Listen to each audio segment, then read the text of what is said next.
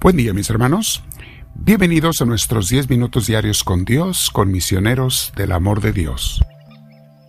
Nos disponemos para estar estos minutos con el Señor con la idea de que después te quedes el tiempo que tú quieras, porque los primeros 10 minutos son una reflexión y enseñanza teológica, bíblica, espiritual, que nos ayude para ir creciendo la vida. Recuerda que mientras mejor conocemos a Dios, mejor lo podemos amar porque nadie ama lo que no conoce, ni tampoco se ama bien lo que se conoce mal.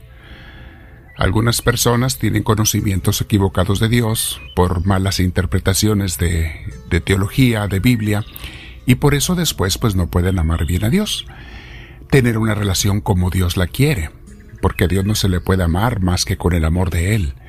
Pero bueno, es un tema muy amplio, no vamos a hablar de eso hoy, Vamos a sentarnos en un lugar con la espalda recta, nuestro cuello y nuestros hombros relajados. Te invito a que si tienes audífonos te los pongas y no te olvides compartir las grandezas de Dios compartiendo estas grabaciones con tus contactos al terminar de escuchar este. Bueno, vamos a sentarnos como les decía derechitos. Si puedes cierra tus ojos. Vamos a respirar profundo pero con mucha paz. Deja que Dios entre en tu interior, tú le invitas, le estás recibiendo con paz, exprésale tu amor al Señor, dale ese cariño que le quieres dar y si no sientes amor por Dios no te preocupes, el amor no es sentimiento, el amor es decisión, ya lo sabemos, pero si no sientes amor por Dios y quisieras sentirlo, pues pídeselo. Es algo bonito, que no es esencial para el amor, pero es algo bonito. Si Dios no lo da, qué hermoso tenerlo, sentimientos de amor para con Dios. Qué mejor que llegar a tener los sentimientos de enamorado, que tampoco son esenciales los sentimientos, pero sí las acciones. Entonces abrazamos a Dios en nuestro interior y vamos a meditar hoy sobre este tema. ¿Qué le llamamos el propósito de la vida? Este tema, mis hermanos, es muy amplio. Seguido tocamos con este título diferentes aspectos del propósito de la vida. Ya antes hemos hablado en cursos, en temas, en grabaciones, porque se puede ver de muchas maneras y hay muchos aspectos diferentes de cómo se manifiesta el propósito de la vida. Si lo reducimos en una frase, es la frase de Misioneros del Amor de Dios, que les digo seguido, les recuerdo, es la de ¿para qué venimos al mundo? O sea, ¿cuál es el propósito de mi vida? Y la frase es para venimos al mundo para ser felices, haciendo felices a los demás con los talentos que Dios nos dio. Bueno, ya lo hemos explicado, en otra ocasión lo volveremos a explicar si gustan. Hablemos sobre el propósito de la vida. Miren, Todas las personas de fe creemos en Dios. Y los más avanzados en la fe ya no necesitan creer en Dios. Esos ya no creen en Dios porque ahora conocen a Dios.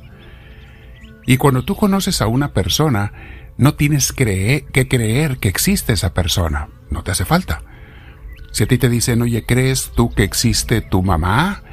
¿Crees tú que existe tu papá y tú vives con ellos? Pues vas a decir, no, no necesito creer que existen. Yo los conozco. Vivo con ellos, igual con Dios.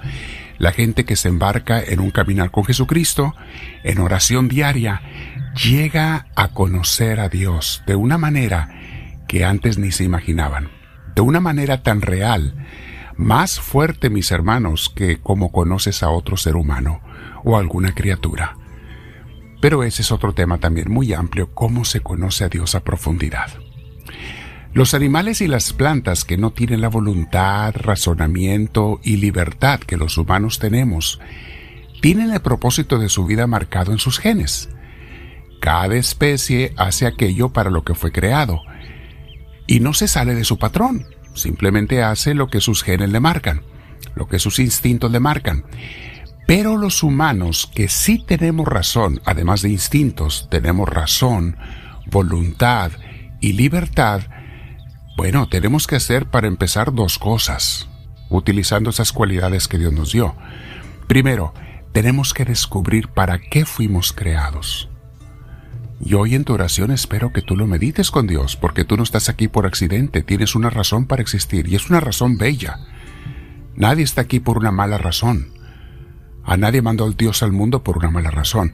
La razón de tu existencia es bella. Segundo, una vez que descubres para qué fuiste creado, y eso solamente lo puedes descubrir con tu creador, nadie puede entender mejor a la criatura que al creador, una vez que lo descubres, entonces debemos de tomar la decisión de seguir o rechazar el propósito para el que fuimos creados. Porque somos libres. Tú eliges seguir lo que Dios te mandó para lo que te hizo o eliges abandonar ese plan de Dios para tu vida y hacer lo contrario. Y claro, esta segunda opción trae sus consecuencias negativas. La primera trae sus consecuencias positivas porque es para lo que Dios nos hizo. Muy bien. Con tristeza, mis hermanos, vemos que mucha gente ni siquiera se pregunta para qué fue creada. Y aunque tienen inteligencia y razón, no los utilizan para encontrar su propósito ni a su creador, al que los hizo, sino para satisfacer sus deseos y ambiciones carnales y sus instintos animales sin darle mayor importancia a nada más. Personas que tienen inteligencia, pero no la usan para las verdades eternas, para las luces eternas, sino solo para las ambiciones y para las posesiones temporales. Tenemos unas palabras hermosas en la imitación de Cristo en este libro que no vamos a alcanzar a verlas todas hoy, pero mañana continuamos con este tema de para qué fuimos creados. Y nos está hablando en una oración bella porque estamos en una parte del libro donde se dan oraciones entre la criatura que le llama el autor el alma, o sea, nosotros y Jesucristo. Y dice así, de parte de Jesucristo, vamos a comenzar a leer lo que dice en esta oración. Jesucristo dice, Hijo, yo debo de ser tu supremo y último fin si deseas de verdad ser bienaventurado. Con este propósito se purificará tu deseo, que vilmente se abate muchas veces a sí mismo y a las criaturas. O sea, muchas veces nuestro deseo, mis hermanos, está más enamorado de sí mismo y de las criaturas que de Dios.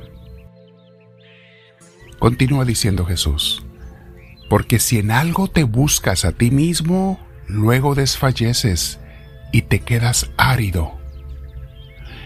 Atribúyelo pues todo principalmente a mí, que soy el que todo lo he dado. Así considera cada cosa como venida del soberano bien. Y por esto todas las cosas se deben reducir a mí como a su origen. De mí sacan agua como de fuente viva el pequeño y el rico, y los que me sirven de buena voluntad y libremente. Estos recibirán gracia tras gracia. Pero el que se quiere ensalzar fuera de mí, o deleitarse en algún bien particular, no será confirmado en el verdadero gozo, ni dilatado en su corazón, sino que estará impedido y angustiado de muchas maneras. Hasta aquí la oración de parte de Jesucristo hacia nosotros. Vamos a meditar sobre esto, mis hermanos, y mañana vamos a repetir estos últimos versos para enlazarlos con el siguiente tema, con la continuación del mismo tema más bien. Quédate pensando con Dios en tu corazón y dile, háblame Señor, que tu siervo te escucha.